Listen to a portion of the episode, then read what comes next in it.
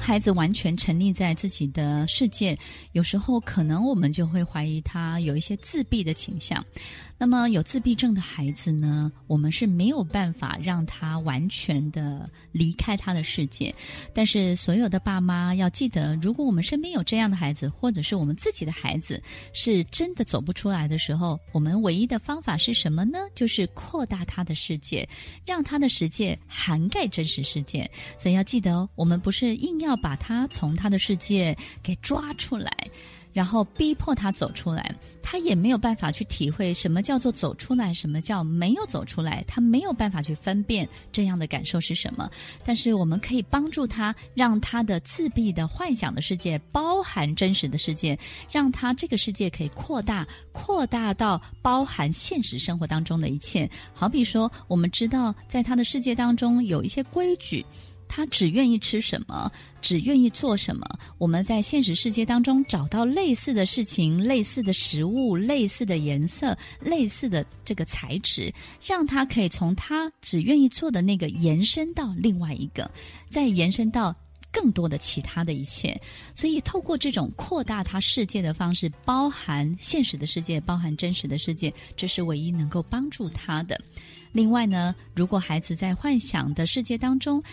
他不是自闭，可能只是喜欢待在里面。我们也可以去分享孩子的幻想世界的长相是什么，把它变成创意的创作，把它写下来，把它列举下来，把它画出来。透过真实的表达，让孩子区别现实跟幻想之间的差别。这个方法可以让孩子务实的生活，务实的去在现实生活当中持续动手有事做，比如说做家事来改善生活里头很空虚的状况。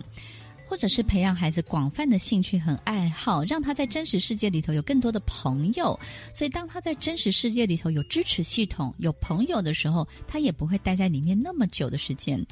接下来，还可以让孩子每天的注意力呢，有去处，也就是呢，当他沉溺在自己幻想世界的时候，有一个香喷喷的面包，诶，他就回到现实世界里头来了；有一个漂亮的衣服，有一个他喜欢的玩具，他喜欢从事的运动，他喜欢去的地方。所以，当我们在生活当中适时的去安插这些，把他拉回现实的这些安排、这些设置的时候，也能够让他这个幻想的比例呢，刚刚好就好，不会太过，也不会太多。所有的爸妈其实。孩子都会有这些幻想的过程，我们怎么样去透过现实的佐证，让所有的孩子知道这些东西没有什么，恐惧是来自于未知。当孩子知道这一切，并且体验这一切的时候，他也就不会害怕，他也就不会有那么多的幻想。在现实当中，我们也要让他知道幻想与现实，把现实变成一种结果，从幻想把它接轨到现实里头来，把它变成不只是幻想，而是在现实社会当中，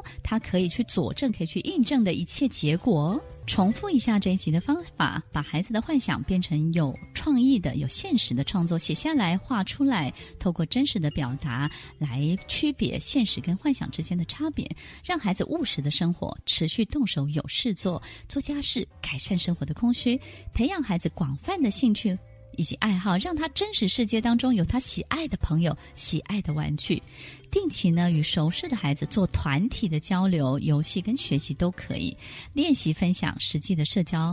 活动。让每天在跟他活动的过程当中的这些快问快答，让他不断的从幻想进入现实，现实进入幻想，幻想进入现实。在这些往返的过程当中，我们不只是没有打断他的幻想，反而是让幻想跟现实当中可以做成功的接轨。听完今天的节目后，大家可以在 YouTube、FB 搜寻 Emily 老师的快乐分多金，就可以找到更多与 Emily 老师相关的讯息。在各大 Podcast 的平台，Apple Podcast、KKBox、Google Podcast、SoundOn、Spotify、Castbox，搜寻 Emily 老师都可以找到节目哦。欢迎大家分享，也期待收到您的留言和提问。Emily 老师的快乐分多金，我们下次见，拜拜。